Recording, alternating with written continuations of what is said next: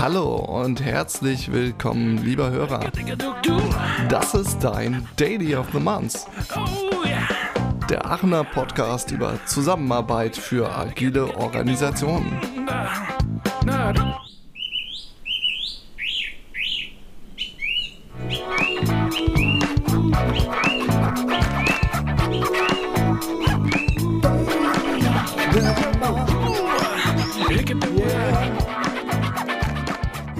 And here we are with the next succession step of our human friendly podcast. And last time we spoke about Agendashift with Mike Burrows from England. You know, that little island that uh, just kicked our bottoms uh, yesterday during EM soccer game. Yeah, I think some of you might remember.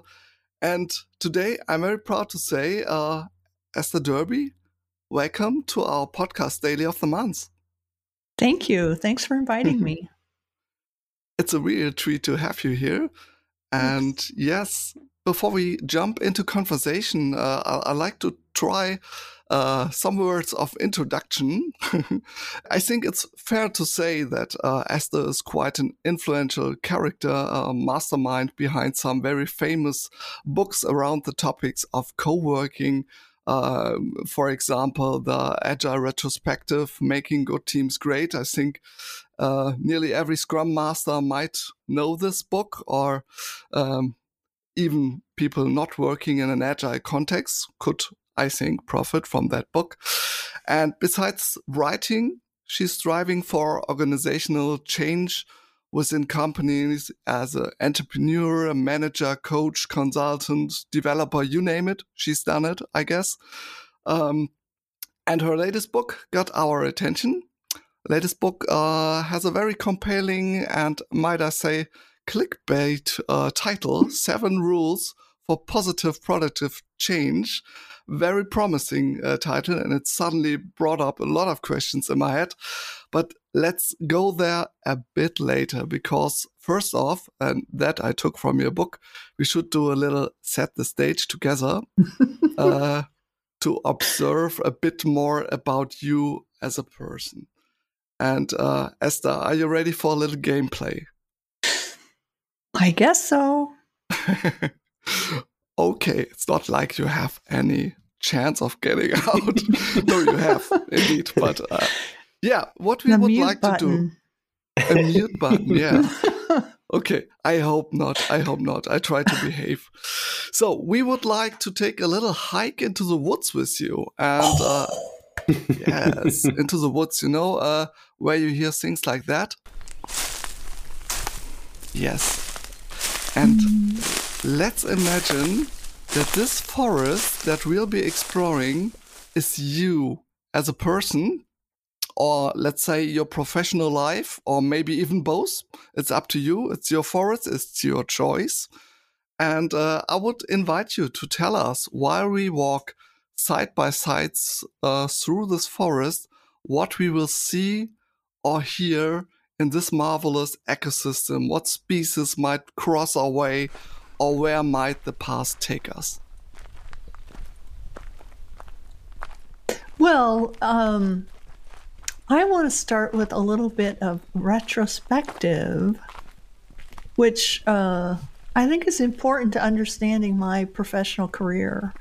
And, you know, it is true, I started my career as a programmer and I focused a lot on, on logic and on efficiency and change, which often isn't about logic and efficiency. But what, what really um, made a difference for me in my life was meeting Jerry Weinberg. And he, uh, he put my feet on a different path. And so then I walked through a different part of the forest and really um, concentrated more about learning to work well with people and understanding more about systems and how to work with systems and how to be happy. So that's the that's the kind of the change in the path that I started a, a number of years ago. Mm-hmm. But I am now looking out at a forest, at least a small forest, out my front window here, and uh, there are foxes and at least one bear that I know of that live in the forest across the street from me. Great. Fierce creatures. yeah. And there's rabbits and various, you know. There was a hedgehog once that moved out of the forest into my garden, which wasn't so great. Okay. Sounds like a diverse team to me. okay, great. Yeah. Uh, thanks for taking us uh, on that little field trip. And um, I would say uh, I pass the mic to uh, our daily ranger and good friend, mm. Joshua Baker. um, yeah, I'm happy to be here today uh, and sharing some space for a dialogue with you guys. Um, so, Esther, I wanted to kind of say, I guess uh, we I saw you present for us at the Scrumtisch um, in March, and I really enjoyed your your presentation. And um, mm.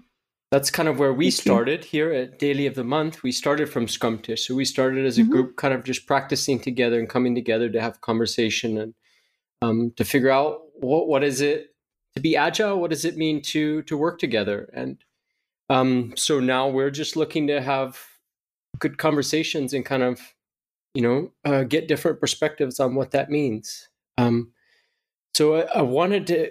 We have you have a new book, uh, but I'd also kind of like to go back. Everyone would say, "Oh, she's the retrospective lady." Um, that's what you're really famous for. Can you maybe?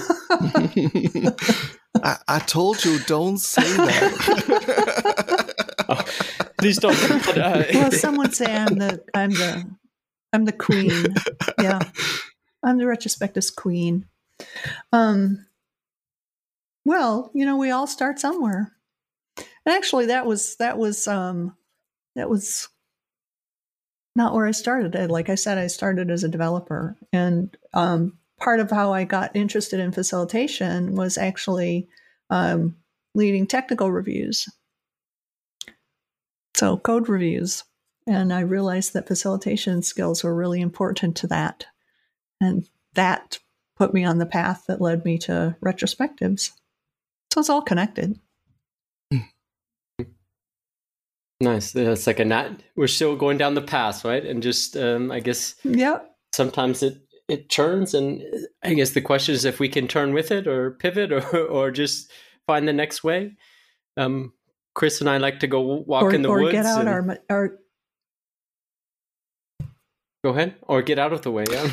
Sometimes you have to. You just have to forge a new path. You know, sometimes you have to step over all of the downed wood and through the high bushes and make your own path through the through the forest. Mm-hmm.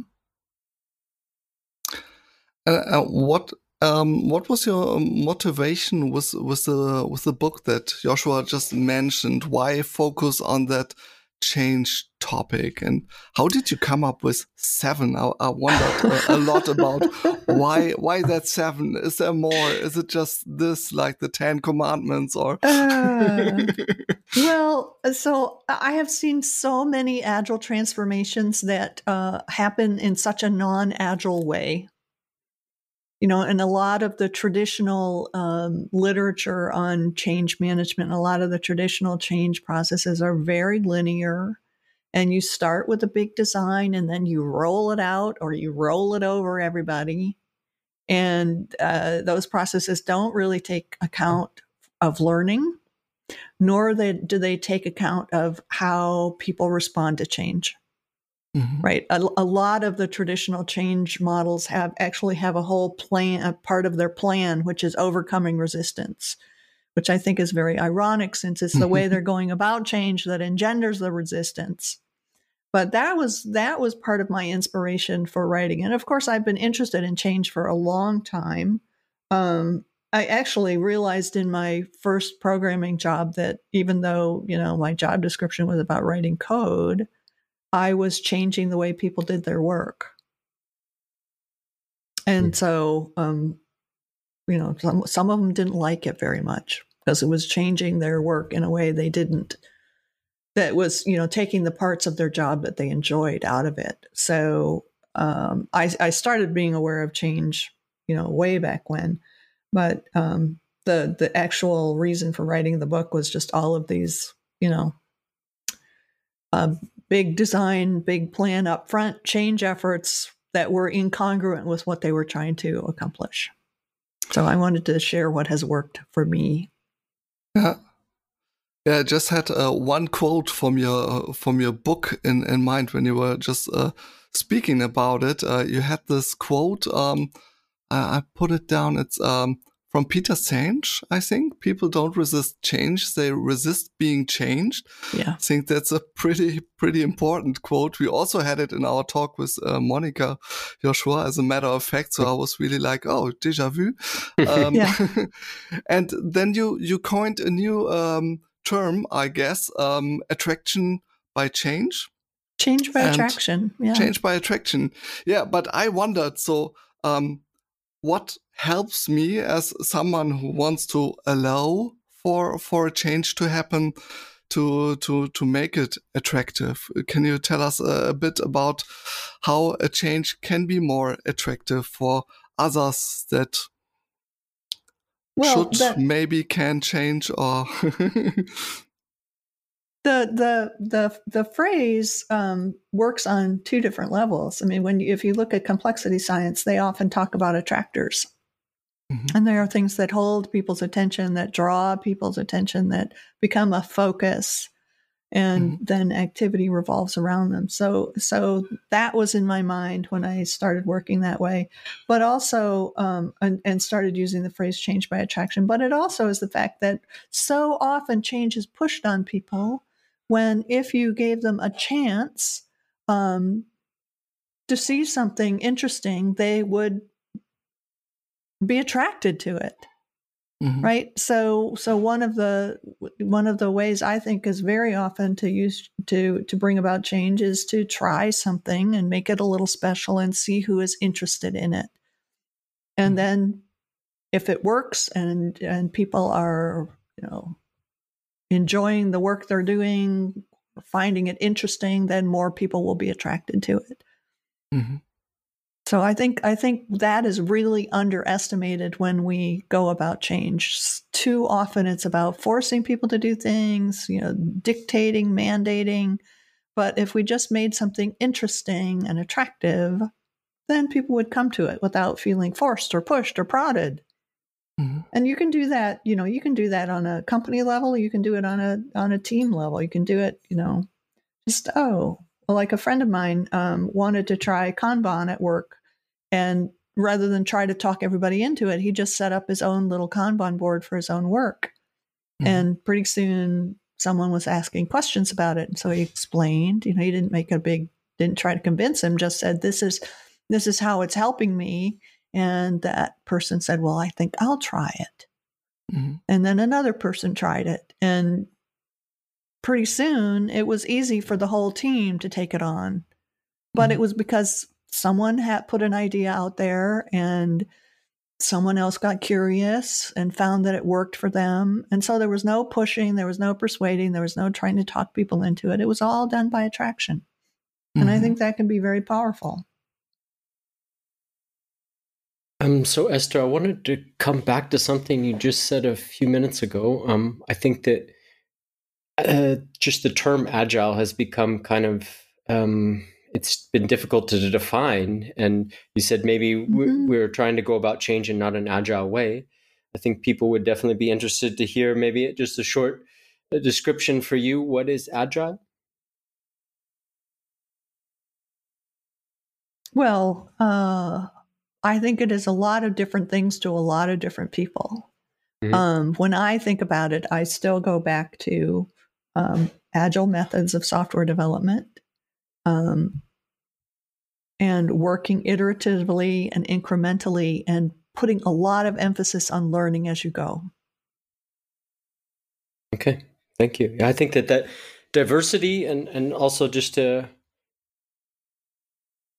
the diversity in the perspectives and the understanding this is important kind of Mm-hmm. a lot of times when we're using language we i will use some a term and i think you would understand it but uh, maybe maybe you have something definitely eh, something else in your mind. um, yeah, I think that often happens.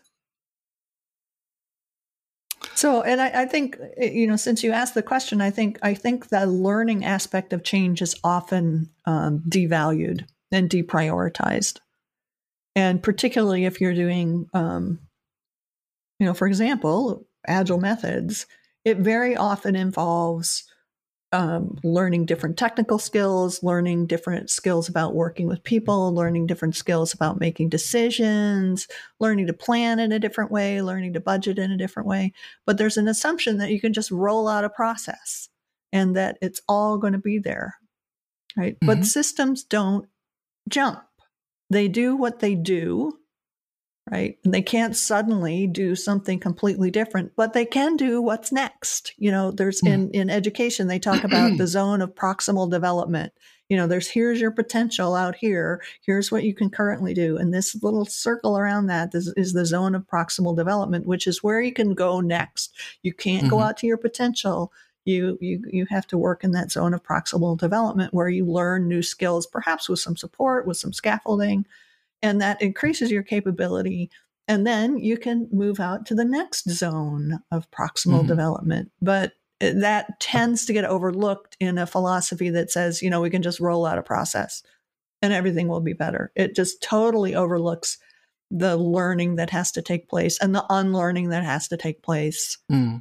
in order for some for the system to function in a, a dramatically different way uh, I liked very much uh, also that um, that thought uh, that I found in your book about um, we're treating organizations in, in a kind of odd way. We, we are still uh, trying to fix a car, yeah. doing some mechanical work, but uh, it would be more fitting um, uh, if we try to see it more as a human. Or I think you you also gave the example of a forest, right?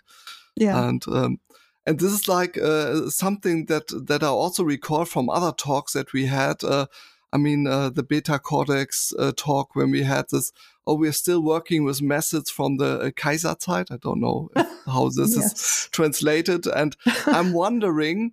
Um, it's it's so many people speaking about this. Uh, what is holding us back? Why are we still, or why are many people still clinging on this, let's say, mechanical approach? What do you think? and what would help to to to bring a change to this thinking well you know it's, it's, systems influence behavior and we're in a system right and there's so much of our system that comes out of that sort of mechanistic way of thinking you know very hierarchical very you know decompose things to the finest level um, you know our education system is in many ways me- mechanistic um, it's a kind of a factory model. Um, it's it's very pervasive, and so it's not surprising that we're affected by it. You know, it, it's it it pervades um, our thinking about so many things. I mean, if you think about the metaphors that people use, you know, oh, it's working like a well-oiled machine, or we're really mm. turning the crank on this now, mm-hmm. or you know, all of these things. It's very very pervasive and those those you know the fact that we grow up in a sort of uh, model that's based on a factory education factories and the fact that these metaphors are so prevalent in our lives pushes our thinking in a particular direction mm-hmm. And it's just you know it's a system we're in the thing is that if you recognize the system then you can you can start choosing more actively how you're going to respond to it. I think it was mm-hmm. Barry Oshry said, You can't change the dance if you don't know you're in it. Mm-hmm. and so I think just becoming aware about how pervasive these mechanistic metaphors are in our lives, that gives us a chance to choose different language. It gives us a chance to choose different actions that will at least affect have some effect on the people around us and may open some doors for other people to think differently. Mm-hmm. Yeah, great. I think that that is. I mean, I've come. Descartes said, "I think so. For I am." I mean, that's almost like three hundred years ago or more. and and so this kind of we're staying Mm-hmm. in our head and and almost yeah using that as our, our main sense um, and i think that so we can just see a, a long evolution to get here and if we believe also that these conversations start to have um, like waves you know they will start to send ripples out to to other people Mhm. in our close to us and so yeah that's i think that that's one of the reasons that we're we're inviting all really nice people to come and talk with us and trying to make our little ripples come out in the pond and um Yeah. Yeah. And if enough of us are talking about it, it will start making a difference. Mm. I mean, we, we may have to change some structures, but, you know, structures can change. Plus, I think, you know, in some ways we're, we're often, although we have all just talked about being in forests, I think as a, as a society, at least in the U.S., we're pretty divorced from nature. Right? We mm-hmm. we have lost sight of kind of the rhythm of nature and the you know the the the way nature responds and the way nature takes its own course and and so that i think makes it easier to fall into the uh, mechanistic kind of metaphor Mm.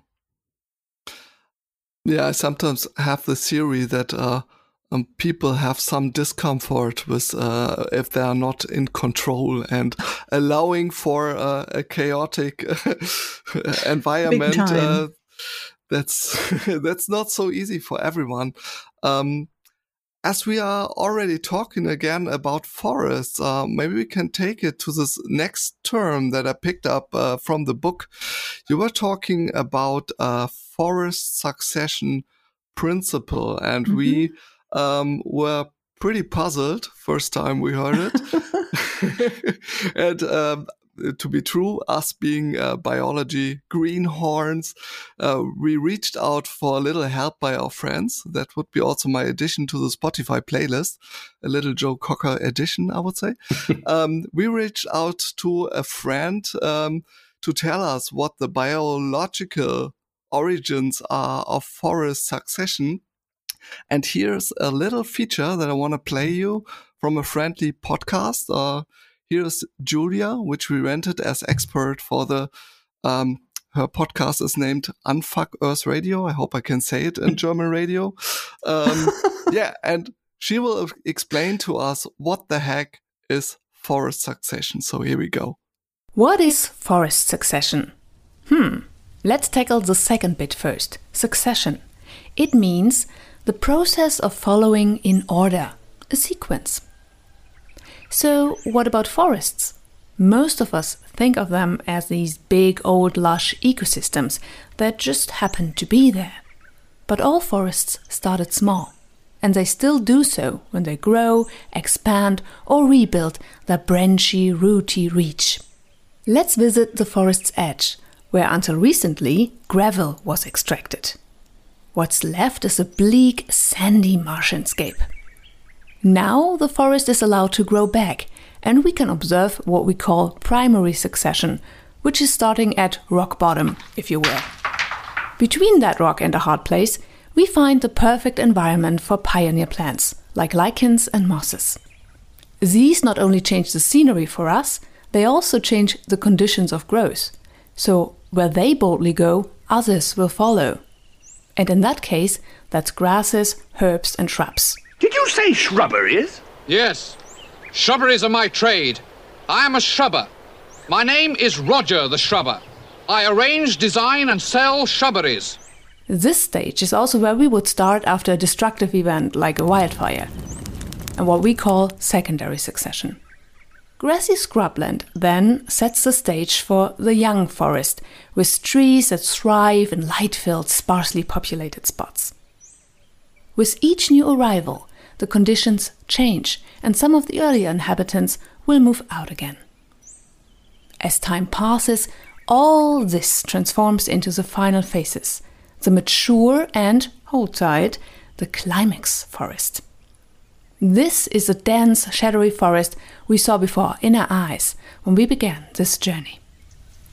Fun fact a forest stays in its climax forever, unless disturbed. Huh. Doesn't that make you a little jelly? Yeah, and that was our little feature from Julia. Many thanks. uh, I hope we we uh, we we coined it. but now, what do we do with that term for organizations? What did you mean by a forest succession principle? Well, as as uh, as Julia said, every new plant makes some change in the existing environment, which makes it possible for the next plant community to take hold. So they may, you know, put down roots which holds moisture in the soil, which makes it possible for another plant that needs a little more moisture to come in, and that may hold some humidity in the air that makes it possible for the next. So, so in terms of organizations, it's each change we make makes some adaptation in the existing environment, which makes it possible for something else to emerge. And I think we undervalue that possibility in traditional ways of thinking about change. Mm-hmm. Right. So, so, and it goes back to the proximal development. It's like, you know, if you want, if you want to get there, you have to go to the next possible step and cultivate that support it, nurture it, and that will make it possible for the next thing to to to take hold. So so if people are used to planning in multi-year cycles, there's a certain set of skills to planning in an iterative incremental way right so so you have to you have to begin with those skills and maybe you start by like planning in a 6 month cycle and then you're able to think about things in a different way, which might enable you to think about, oh, but what will change in there? And um, do we really need to be certain about something that's going to happen in, you know, four years? Maybe we can recognize that things are going to change in the environment. So there's a whole set of skills people need to learn to mm-hmm. actually work in an agile way. And they don't happen overnight. They happen mm-hmm through slow succession. You know, it's what comes next. And there's no perfect path. You know, you can start various different places, um, but you you you're not it, you're not going to get there through a leap. Hmm. And and how do you apply this uh, this picture or this principle uh, with a concrete client? Uh, so how do you get uh, get the idea for the first pioneer plants agile wise that you would try to to seed? That sounds uh, very. Uh, uh, ah, I'm fishing for words here. maybe abstract or first when yeah, you maybe think sure. about it. Yeah. so so I talk about I talk to people about you know they usually have some aspiration and yeah, I don't try to talk them out of their aspiration, but I talk to them about so okay, so you want to be here and we're here.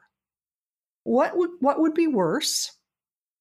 And then what would be one step better?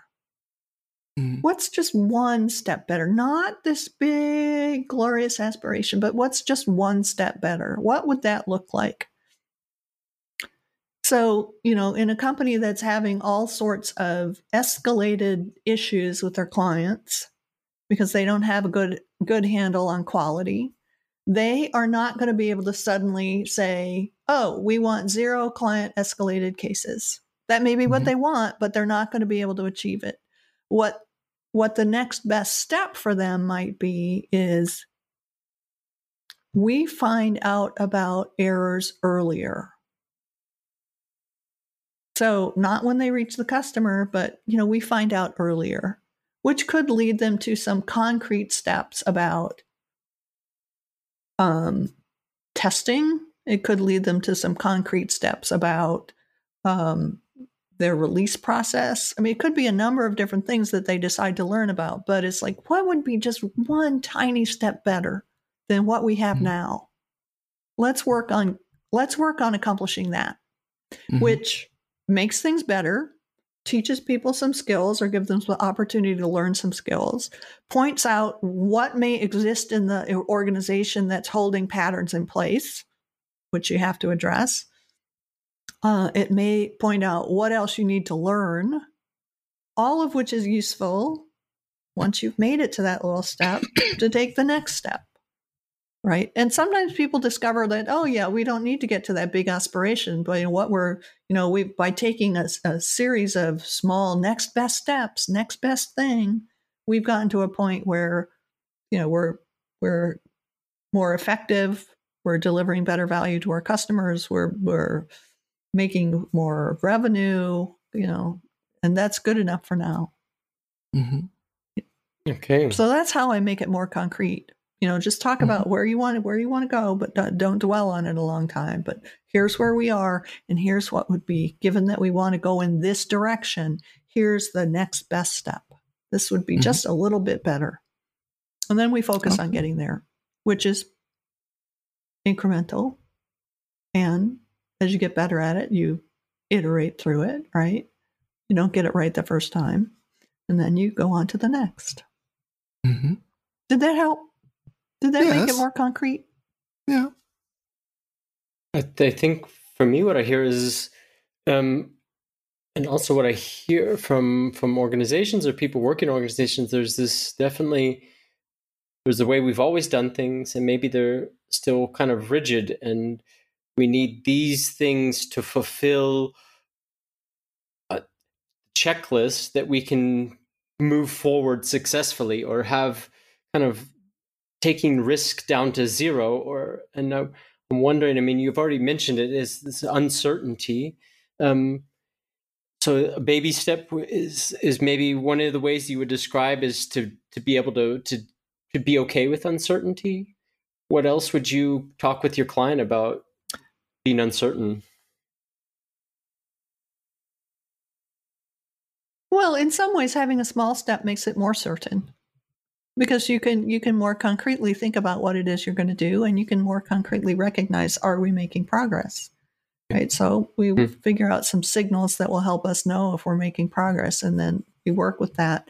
Um, and it you know working in that very small way um, actually reduces risk enormously, and it you know it adds some sense of certainty because you know you know we have these this particular goal in mind that's not uh, you know it's not like this audacious goal that you know we're just we just uh you know bought an electric keyboard at a garage sale and now we're going to be playing mozart next week you know it's like you know you, it's it's being realistic. you know I, people in their real life don't have this expectation right but somehow in organizational change they do. You know oh, we want to transform to agile in three months. Yeah okay Mm. fine. Yeah you'll be playing mozart exactly that amount of time on your on your secondhand keyboard.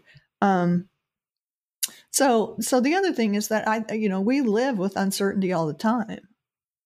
You know and our minds don't pay a lot of attention to it. You know i don't i don't know if i'm going to get hit by a, a bus later today. You know i don't i don't know if you know the bear's going to come out of the forest and crash through my fence and eat my vegetable garden. I you know i don't know these things but we all live as if. Right? So so i think there's something about that in in organizations where people have come to expect certainty but you know the, the plans almost never work out exactly as people had planned them anyway so we have like we have data every single day of our work lives that these plans don't work out quite like we thought they would but there's Mhm. still this huge investment in you know oh, we must have this plan and it must be very precise and and it's uh, you know i suppose it's comforting on some level. I don't i don't fault people for wanting that. I mean like i wish i knew exactly how my eye surgery was going to turn out but i don't Mm. and i won't for a while Mhm. right? So i just have to live with that. I mean i wish it were different but it's not. Ho- hope you don't mind me being a bit nosy, um, but you, as an agent of change, uh, applying some experiments for for a client, what was the most unex- unexpected result of an uh, experiment, positive or negative wise?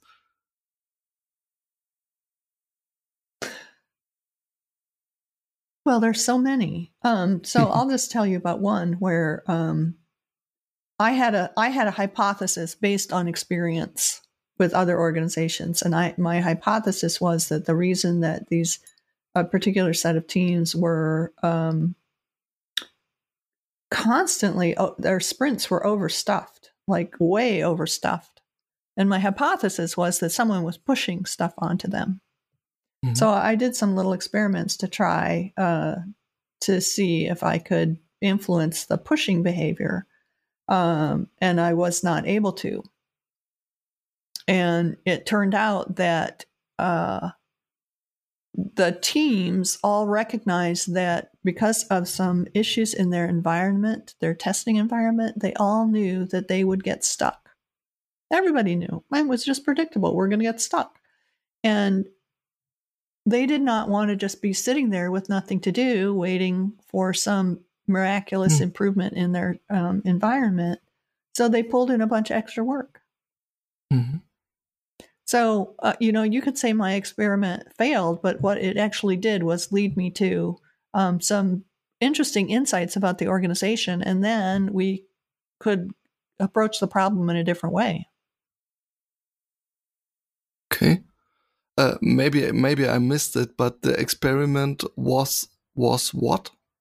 Oh well, I did. I, we did several experiments. Mm-hmm. I wasn't the only one involved in it. I came up with some of them, but I didn't all execute all of them.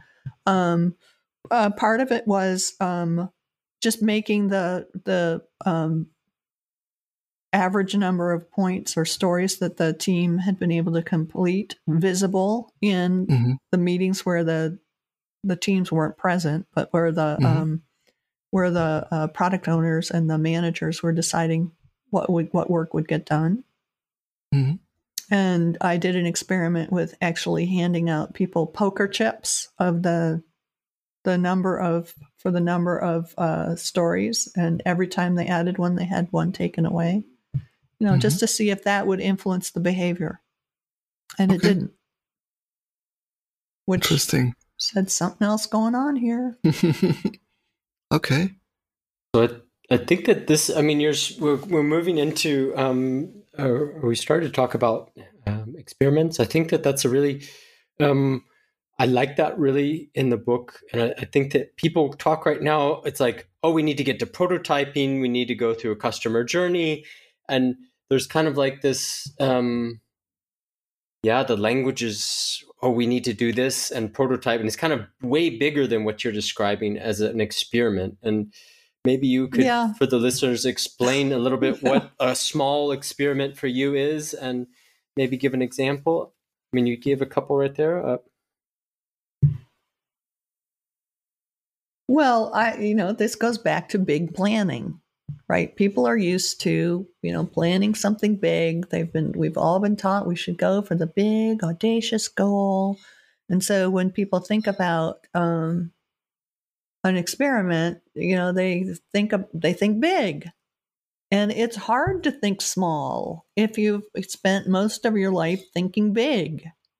So one of the challenges I I give, and I didn't make this up, I found it in some of the um, literature on um, healthcare improvements is there's the two step rule, which says that if your experiment is um, a year long, take it down by two steps in time. So if it's a year, try to take it to months and then try to take it to weeks.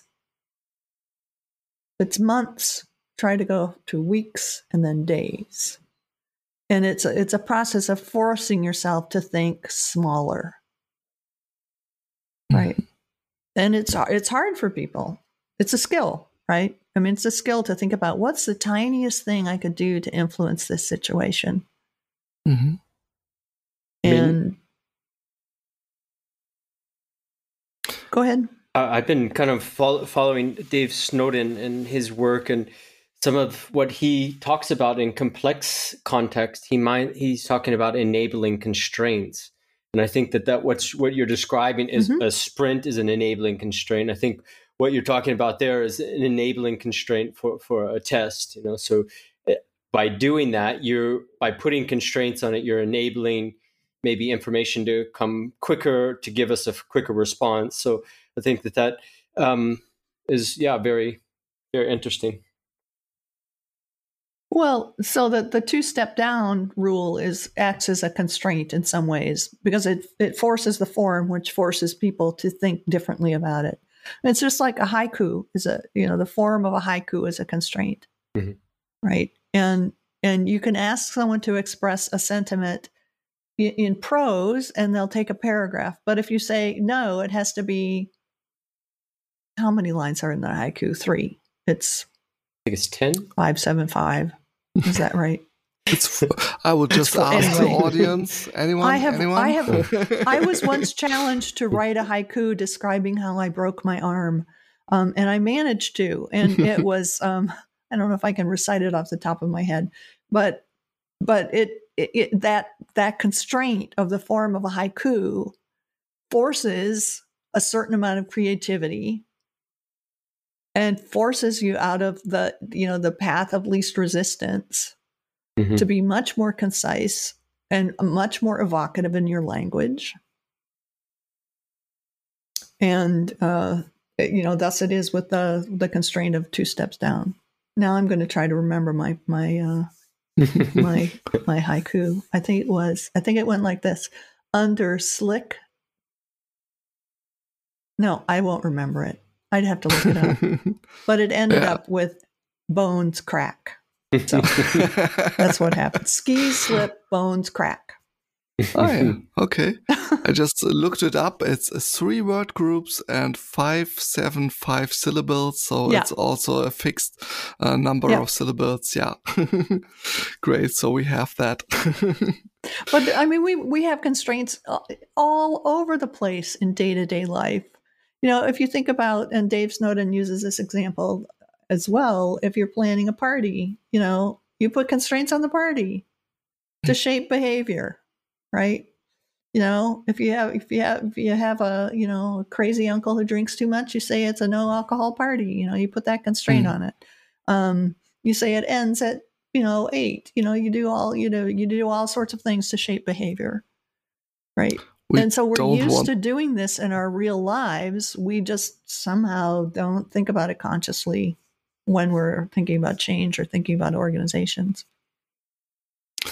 Um, maybe the organization is also uh, very much uh, looking on the big outcome and uh, just doing the little experiment is uh, not the big outcome. So it's again a bit uh, losing control and letting it flow and uh, see that the forest grows uh, even if i can't control every succession step. Well, the, and the irony is that the the companies that I have seen that come up with these very precise plans and we're going to train X number of people and X number of projects are going to be agile and you know they go through it. We're going to have X number of coaches coaching X number of teams. You know their their results are uh, in some ways quite unpredictable, right? Mhm. They end up with um, very often results quite similar to what they had experienced before, but all sorts of other strange things happen in terms of dynamics and so forth. And Mhm. You know that's a lot of uncertainty and risk. Your plan might look certain, but your results are actually often quite uncertain. But if you do little experiments, you know you actually have a lot more control, right? Because Mhm. because if something doesn't work, then you do something else, and if it does work, you try to propagate it. And so you, you you you have a lot more control if you just embrace that. The fact that uh, you're going to have to learn stuff as you go. There's there's one uh, other chapter I was really really interested uh, about, and yeah, I'm I'm making a bit of a jump here, but um, I really also liked uh, the things that you pointed out in the congruence uh, Mhm. chapter because this. Uh, I think very underestimated uh, part. So it's always yeah, change everything old has to go. So um, and uh, if I understood it right uh, from your book, it's about balancing out the the necessities of the the people that want to apply a specific change and the ones that are being changed. And um, yeah.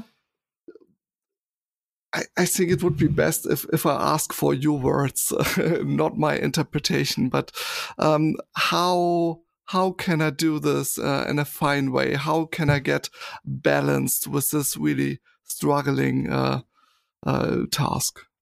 Well, I, I think um, I think I will answer that question with a story because I have a million stories. Nice, I like so it. I um, I was talking to to a woman who she um, was trying to make a change in a large organization, and part of it involved eliminating a bunch of um, middle management roles, and she just could not understand because it was supposed to save the organization so much money. She just could not understand how anyone would be against saving money.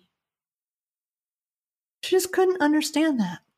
And and she said, and people are fighting it. People are fighting it. And it's like she was thinking about the financial context of the organization and her need to bring about this change.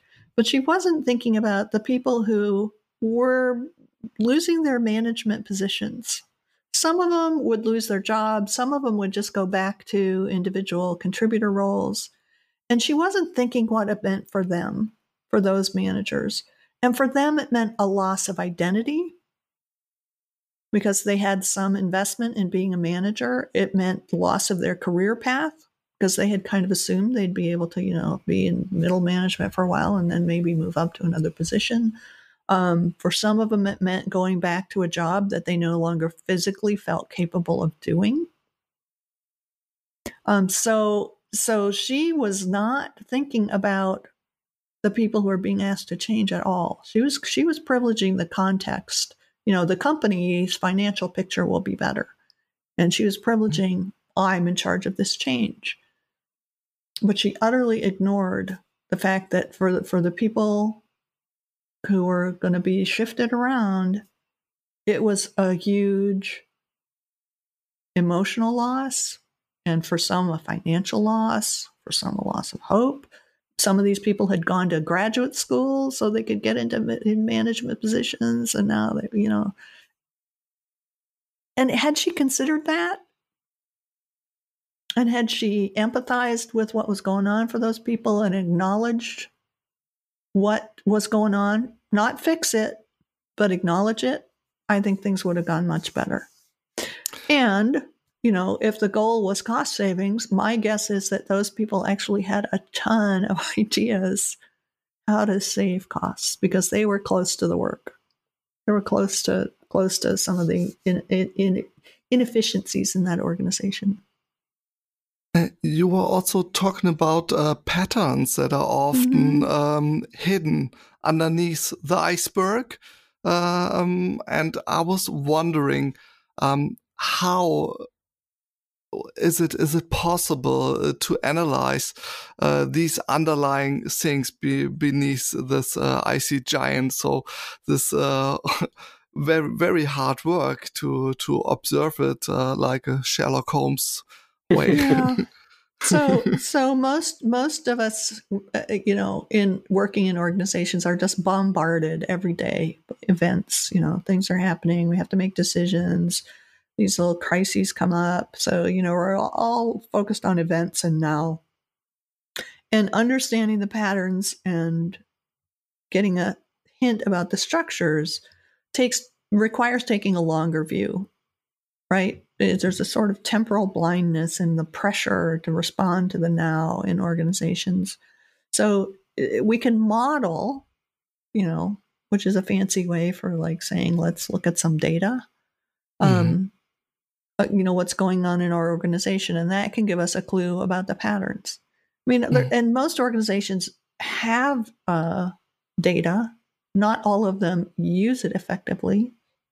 Mm-hmm. Like one organization I worked with, um, you know, they were just they were upset that so many projects were coming in late.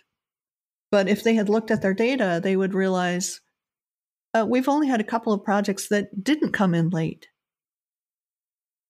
You know, so so then you can look at what are the characteristics of these projects over several years and Mm. say, oh, well, you know, maybe it's not the fault of these project managers. Maybe it's the fact that all our projects are really, really large. Mhm. Right. So so sometimes the modeling can be that simple. Just looking Mhm. at the data you have and seeing what patterns repeat across parts of the organization or over time. Mm. Um, Okay. So I want to come back. I think that these two tie together. I'm not sure from from what I understood from congruence is also congruence is first a congruence within myself. So I'm kind of Mhm. aware. There's a I cultivating an awareness, and so maybe through that I Mhm. can I start to recognize patterns around me because just I'm um, maybe it's a long view, but it also could be a, a close view, right? It could be I, I feel, a sense, I Sure. I look for I look for things that are repeating or keep showing themselves. And could you? I thought that was a really important part, the congruence as as a personal um, stage or state of being. Well, you can al- try to recognize your own patterns, and then you can try to recognize patterns outside you. And recognizing that uh, uh, you know we are fallible, and we often um, seek retrospective coherence. So we'll try to make sense out of patterns. So that's why I often want to gather a little data. Um, and you know, if you aren't centered on some level, it's going to be hard to take in anything right when people aren't centered they aren't they cannot do their best observation they can't do their best thinking they can't do their best you know anything and and that's where congruence starts right is being centered being balanced you know being aware of your own needs and capabilities and those of the people you're working with and then that you are in a shared context Great, thank you. and stop the interpretation, right? I, I Yes. think that uh, read Yeah. uh, a lot. no Every time. mind reading yeah, but uh, I think that's that's a common pattern we see often wor- at work. I Mhm. don't know why. well at work and at home I know what you're thinking. No, actually, you don't. You Yeah, know, actually, like I that. heard I heard this today from my daughter.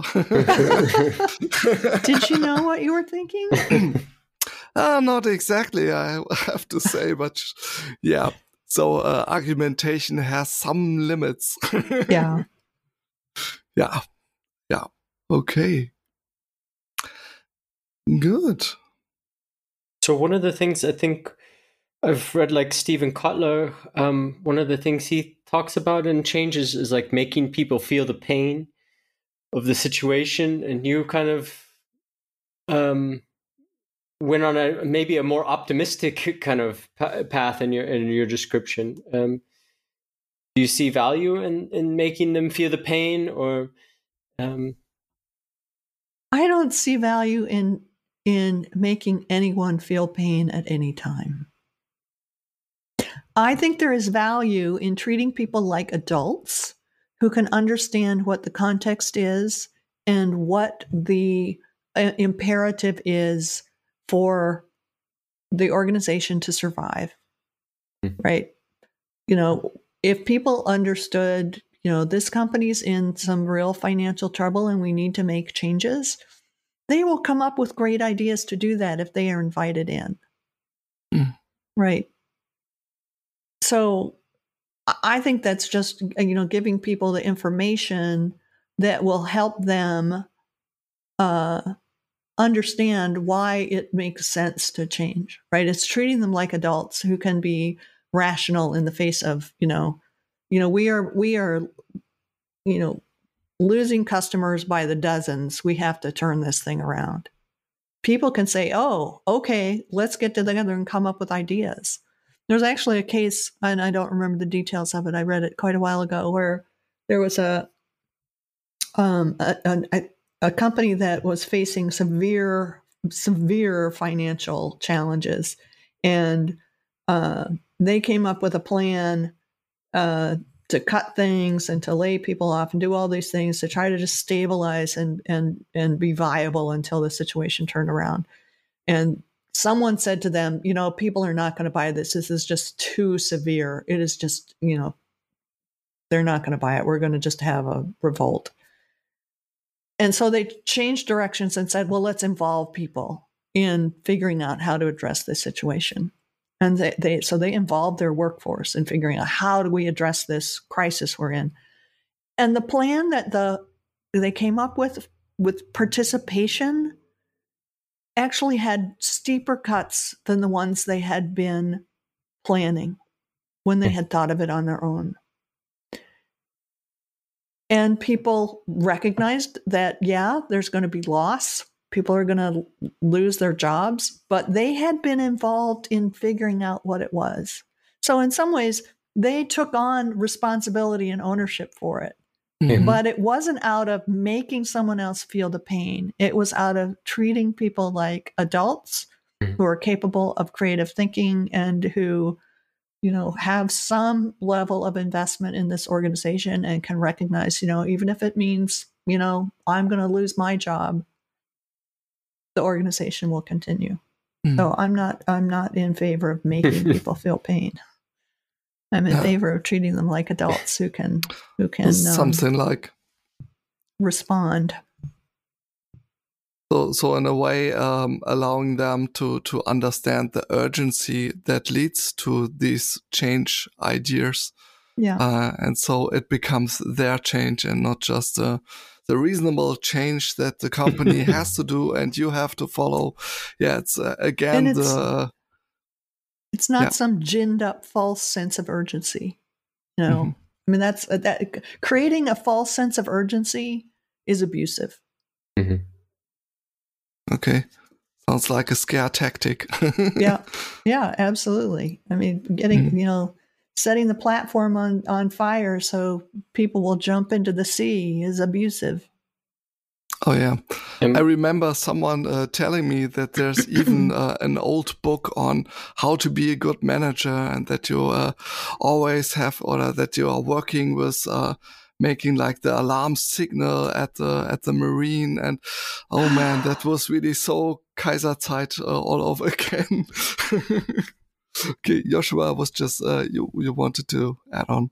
Um, so I guess I would be question uh, ask a question on the other side. Then what happens when there's companies who've been really successful and they are in a place of comfort and it feels good and what we've done we've we've done so much and now we're successful.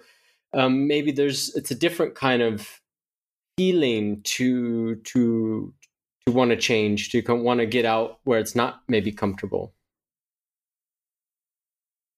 Sure. Um, and again, I don't I don't advocate saying, "Oh, we have to we have to push people out of their complacency." Um, I think you tell them what the situation is. You know, what's working for us now is working really well, and it's not going to last forever. These are the trends we see coming in the future Okay. Mm-hmm. you know we we recognize that you know four of our competitors are about to leapfrog us and that the technology is changing and that the market is shrinking and that you know whatever it is right but you put it out there for people to say this worked for this worked for us in the past and and you know then things had to shift and this was working for us in the present but you know there's this big thing coming at us and if we don't if we don't adapt, we're not going to be around. So it's again, it's like, you know, making the context clear and treating people like adults. Mhm. It's, uh, yeah, it's amazing what treating people like adults will accomplish. Surprising! I, I thought they were all just robots. Robots are children. And you mentioned the word ownership. Is a is it important? Is it is important or um, that feeling is that part of being an adult or Well, part of being an adult is knowing when you should take ownership and when it's not your problem. So, um, you know, if you have an investment in the company, then you can take some ownership if you're given, you know, if you have the context, right? If you have the context, you can take some ownership for things and you're invited into that. You can take you can take some ownership for things. But, you know, if the company has done nothing to cultivate your your loyalty and treats you as, you know, it's totally a transactional deal here, um, then, you know, that ownership probably won't work. Right. Mm. That stake probably won't happen without Mm. some significant work and changes. But I've heard, I have I have heard about those turnarounds happening, so it's possible. And where do you see the future of organizations going when when organizations start to act and treat maybe the world as a complex system? Well, I don't know, but I'm certainly interested to see. I am certainly interested to see. Hopefully, they will be more responsive both to the needs of their s- stakeholders and their customers and to the people who work for them. I think we're at an interesting inflection point. Um, because I, I don't know what it's like um, where you are, but here in the US, um, there's a lot of people who have been working from home for a year or more and have discovered, you know, when I don't have that commute, I can spend more time with my family. I can spend more time with my interests. I'm less stressed. I'm happier. And they're not eager to go back into work. You know, they're not eager to take up the commute again. Uh, so, so a lot of people are resigning. A lot of people are saying, "Well, no, I'm not coming back." Uh, so I think I think the dynamics may shift, right? And and may, maybe it will be not as um, as one size fits all solution, like everybody has to be in the office four days a week, or you know whatever their arbitrary rule is. But you know, here's what we want to accomplish: we want to rebuild our informal networks, and we want to make sure that um, you know people are um, developing a sense of what the organization as a whole looks like and works like, right? And here's some boundaries, like you know, you know, we're not saying everybody has to be in uh, every you know five days a week, and y- y- you I don't know what the other boundaries were because I don't want to say it would be no, you know no remote teams, but um, you know, so you set some boundaries and you say what you want to accomplish, and say within that, figure out what will work for your team, given the interactions you have, given the customers that you interface with, given the other parts of the organization you interface with. Figure out what will work. Mhm. So I hope that happens. But I think I think that um, given this inflection point that we're in, um, you know, there is a chance for people to approach things differently instead of uh, the way they have been. You know, chaos always presents that opportunity for change if you choose it. Mhm. You take it. So I think we're about winding our time down. Um, Esther, would you like to share something about maybe where the people can find you, what kind of offers you have? Um, yeah, explain a little bit. Sure. Um, well, you can always find me at my website, estherderby.com. Um, you can find my podcast at changebyattraction.simplecast.com, and I have a rather newish YouTube channel. So I'm putting up YouTubes that are of interest to me and hopefully of interest to other people. Uh, and I'm going to be relaunching my online classes this fall. So uh, my Change by Attraction class, which is based on the book, and my um, Agile Retrospectives class, which is based on the book. I'm going to relaunch them in the fall. Okay, great. Do you have any Great. final words for us? Maybe something we missed or inspiration? Mm, I don't. I'm not sure I do. Uh, Was a full journey. Pardon? It was a full journey that we took through the forest. yeah, it was a nice journey through the forest. Um, I there are some forests that I've been hiking in the same forest for you know, I don't know, 30 years. And it's interesting to see the changes. so, um, yeah, it's been lovely. It's been lovely having this conversation. Yes, I agree. Thank you for coming. Yeah. Yes, thank you very much. um, Chris, and as a you... matter of Oh yeah, I was going to say, could you introduce uh, the the next session for next week or next month? Sure thing, I can. Yeah, um, next time we will have a, a, fine discussion about what we can learn for, uh, about working together uh, in in in a working situation. Uh, more extreme or risky, and we will have uh, a very specific uh, example. We look at teams, tribes, at an airport observing humans working between heaven and earth. oh, yeah. and we'll be meeting a brand new member of our podcast tribe, and she will reveal herself on the next episode. And yeah, by the way, we are now a five piece team. So we are growing like a forest. nice. Well, great. Um, yeah, thank you for being here. We'll see you later. Thank you for thank you for having me. It was uh, an, it was an interesting and enjoyable conversation. So thank you for that.